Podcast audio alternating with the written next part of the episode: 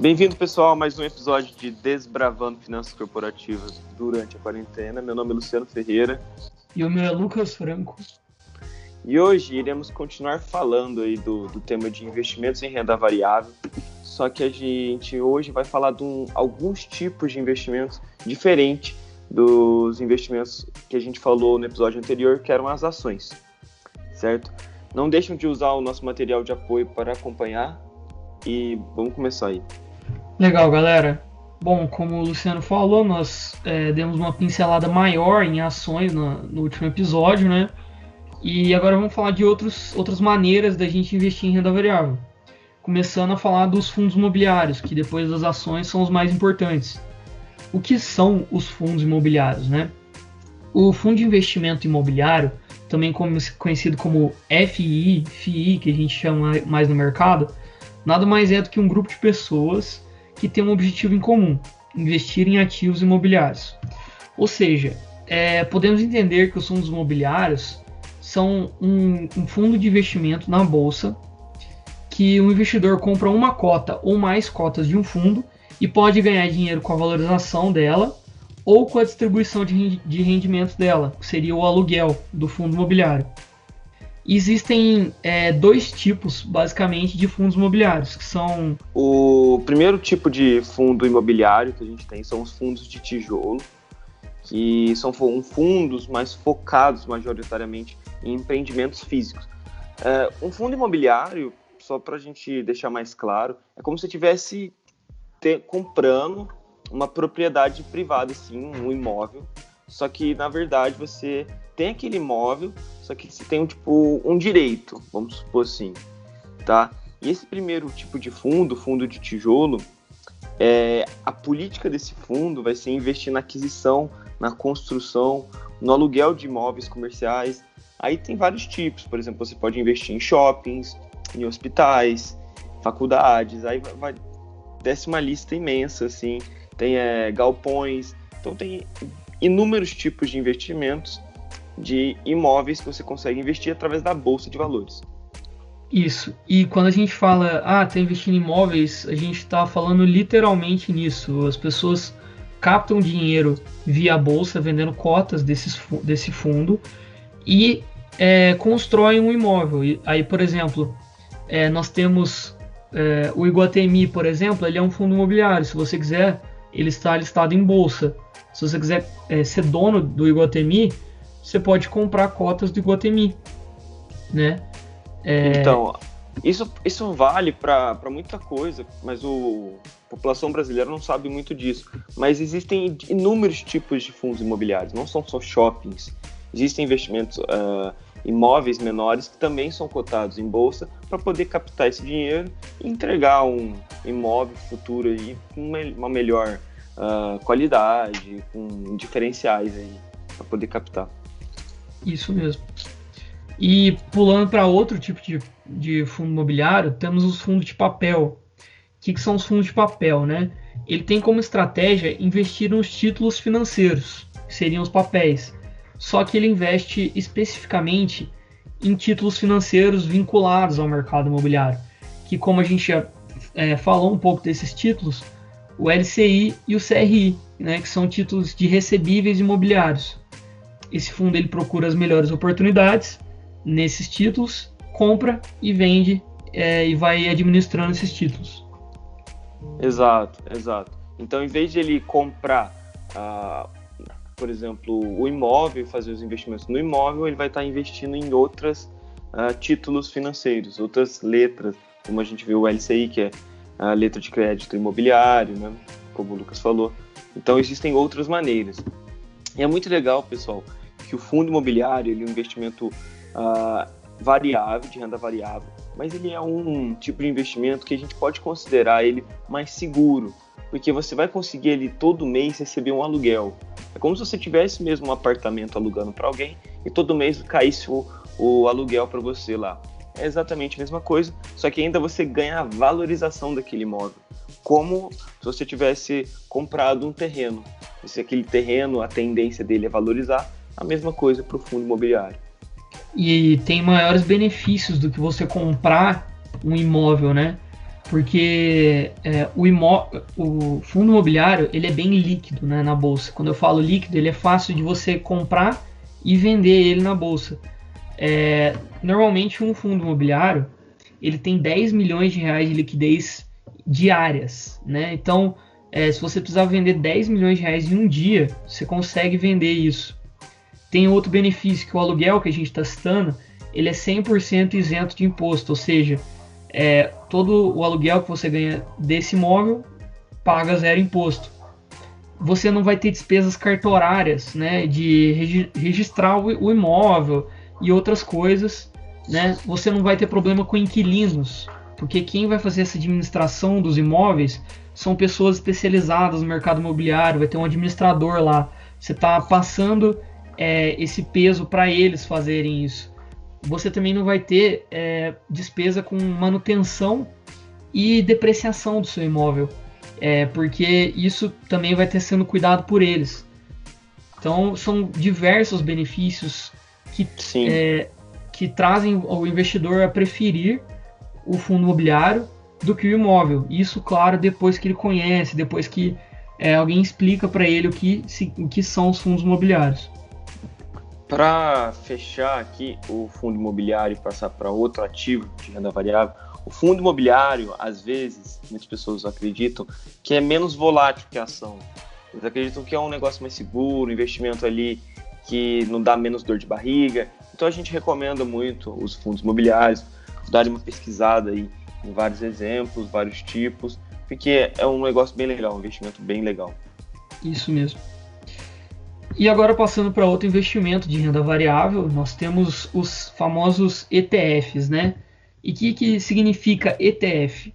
Ela é uma sigla em inglês que significa Exchange Traded Funds e podemos uma tradução para o português falar que são fundos negociados em bolsa. Para você entender melhor e deixar mais claro, um fundo de investimento é um tipo de investimento que integra, vários investidores e que soma o dinheiro de todos para aplicar em ativos diferentes. Ou seja, se você escolhe aplicar o seu dinheiro no fundo de investimento, você estará investindo num grupo de ativos. E a grande diferença de você estar investindo num ETF é, é que, que, uma vez você investir numa ação específica de uma empresa, você está é, comprando diversas ações que estão nessa carteira do ETF, desse fundo, e está é, terceirizando a administração deles, né? Você está passando a administração dessas, dessas ações para uma pessoa especializada. O, o, legal do ETF é que, vamos supor que você tem vontade de comprar a Petrobras e a Vale. Nossa, acho que são duas empresas fenomenais que apresentam bons resultados e tal, tal, tal. Só que você não tem dinheiro para comprar as duas. E aí você vai lá e também gosta do Itaú, por exemplo. E aí também você não tem dinheiro, você vai lá e pode comprar um ETF que engloba todas essas empresas, as empresas que estão listadas lá na B3, né? Então você consegue ter esse tipo de, de investimento. Isso. E ao investir no ETF, você consegue acompanhar, acompanhar o, o desenvolvimento dos investimentos, né?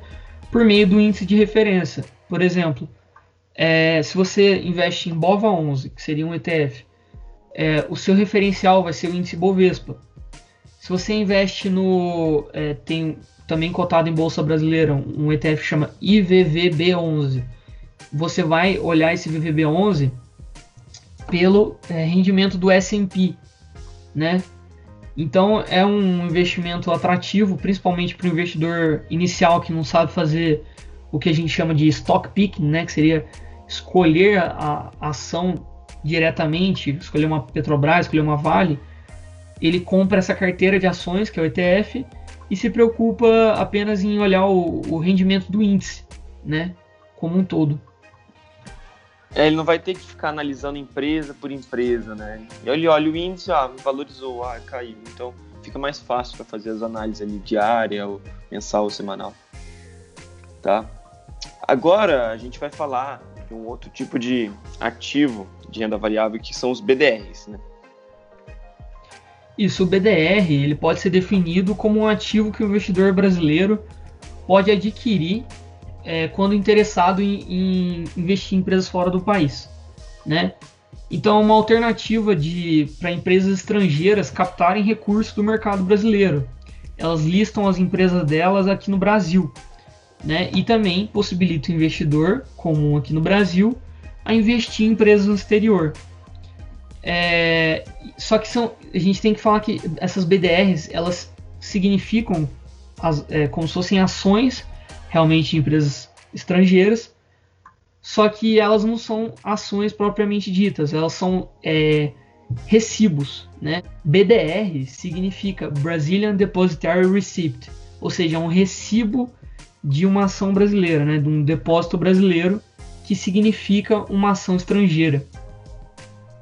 Então, então a gente pode considerar que esse é um tipo de você investir no exterior, porque muita, muitas pessoas têm vontade de, ah, eu acho acredito que o mercado americano ele é menos volátil, é um mercado mais estruturado, então a gente tem essa opção de investir no exterior. Existem outras maneiras, existem, mas essa é uma maneira mais fácil e que está assim para você na bolsa uh, do Brasil já investir diretamente no exterior.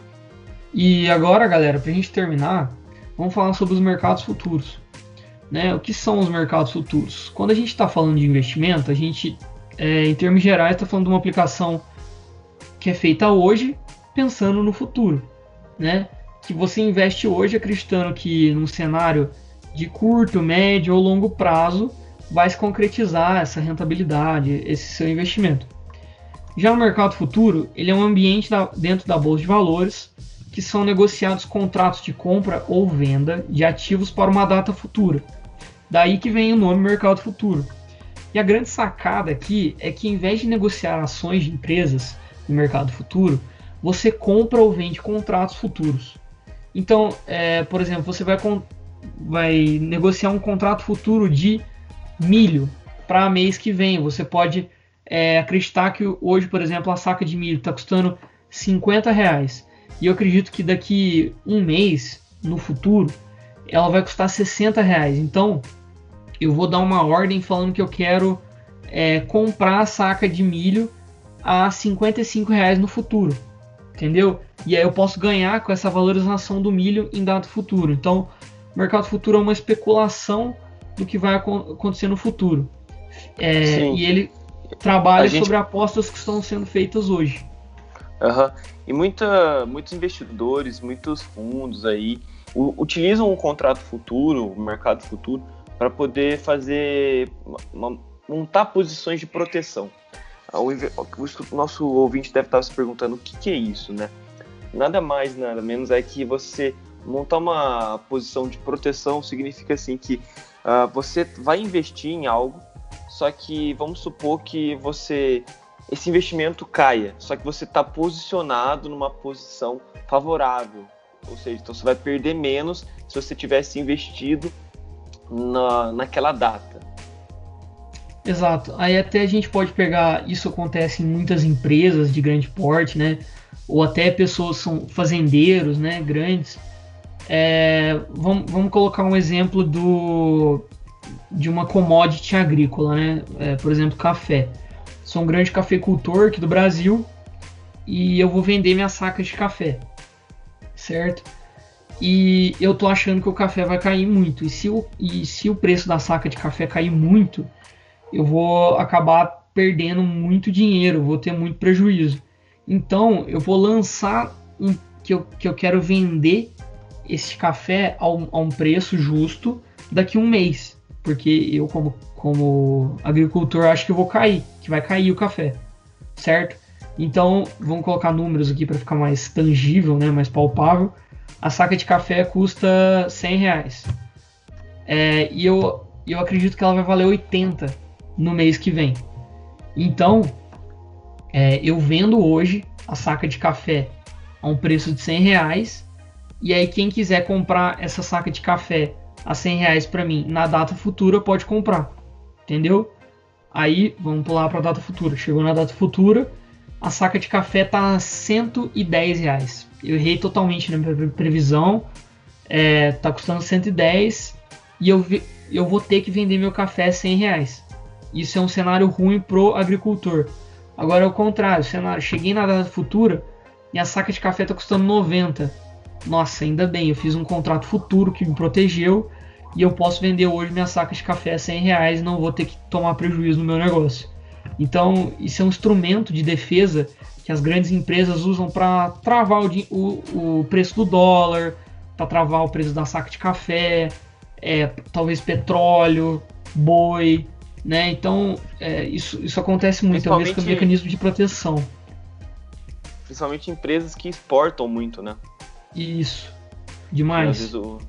Utilizam ali o dólar, o euro, então acaba o, a pessoa, o investidor, o dono da empresa, ele não sabe como que vai estar, né, o dólar futuro, então ele acaba acreditando que aquele valor, fazendo várias análises, estudos, fala assim, ah, eu acredito que o preço vai estar X, então vou manter meu preço X. E aí é. ele corre o risco de ganhar ali, se manter protegido ou não. E até falando da crise, imagina se você tivesse feito um contrato aí pra, de dólar para é, pagar hoje, por exemplo, o dólar, e aí você não fez essa proteção, você vai ter que pagar é, quase 50% a mais do que do valor porque você não fez esse contrato de proteção. E normalmente essas empresas elas fazem negociações de milhões de dólares, né? Então é, 50% a mais é muita coisa. Muita coisa, muita coisa. Então, pessoal, estamos chegando aqui ao fim do nosso podcast aqui do Investimentos em Renda Variável, parte 2. a gente espera que tenha gostado, não tenha ficado muito confuso. Deixa eu deixar no material de apoio para poder facilitar aí o entendimento. Mas agradecemos todos aí que estão nos escutando. Muito obrigado, galera. Eu sei que dessa vez a gente deu uma viajada maior aí na parte de renda variável. Tem muita coisa, né? A gente falou só o básico do básico do que é esse mercado. É, mas eu espero que, junto com material de apoio e esse podcast, vocês tenham entendido. Qualquer coisa, estamos à disposição. E muito obrigado mais uma vez. Até mais.